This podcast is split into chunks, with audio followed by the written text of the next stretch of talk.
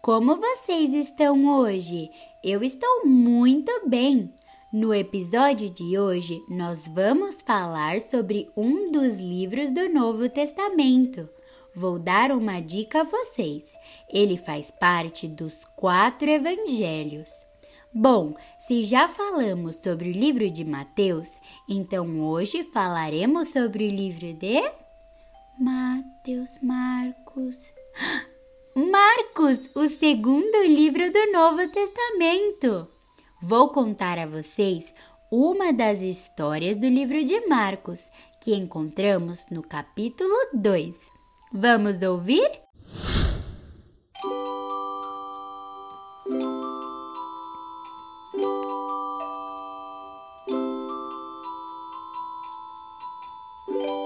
A cura de um paralítico. Jesus voltou para a cidade de Cafarnaum e logo espalharam a notícia de que Jesus estava em casa. Muitas, muitas, muitas pessoas foram até Jesus. Eram tantas pessoas que não havia mais lugar ali, nem mesmo do lado de fora da casa.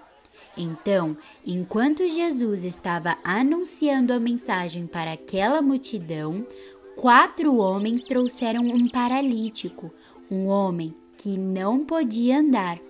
Mas com toda aquela gente, esses homens que traziam o paralítico em uma cama não conseguiram passar no meio do povo para levá-lo até Jesus. Então fizeram um buraco no telhado da casa onde Jesus estava e desceram o paralítico em sua cama. Jesus, quando viu a fé daqueles homens que fizeram um grande esforço, crendo que Jesus poderia curar o paralítico, disse: meu filho, os seus pecados estão perdoados. Porém, alguns mestres da lei que estavam sentados ali pensaram sobre Jesus. O que este homem está dizendo? Isso é uma mentira. Só Deus tem poder para perdoar pecados. E Jesus, sabendo o que eles estavam pensando, disse: Por que estão pensando essas coisas? O que é mais fácil dizer ao paralítico? Os seus pecados estão perdoados? ou levante-se, pegue sua cama e ande.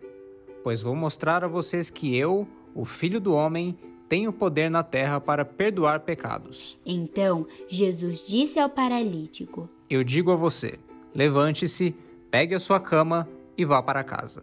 E naquele mesmo instante, o homem que não podia andar se levantou na frente de toda a multidão, pegou sua cama e saiu. Todos ficaram admirados e diziam: Nunca vimos uma coisa assim.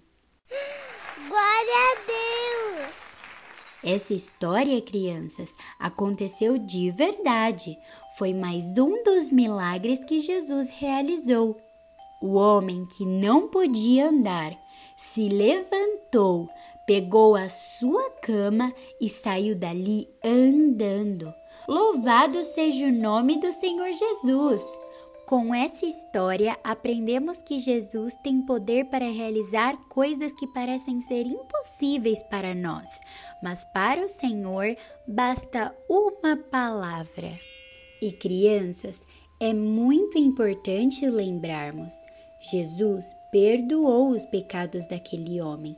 Assim, ele também faz e fez por todos nós quando morreu na cruz para nos salvar.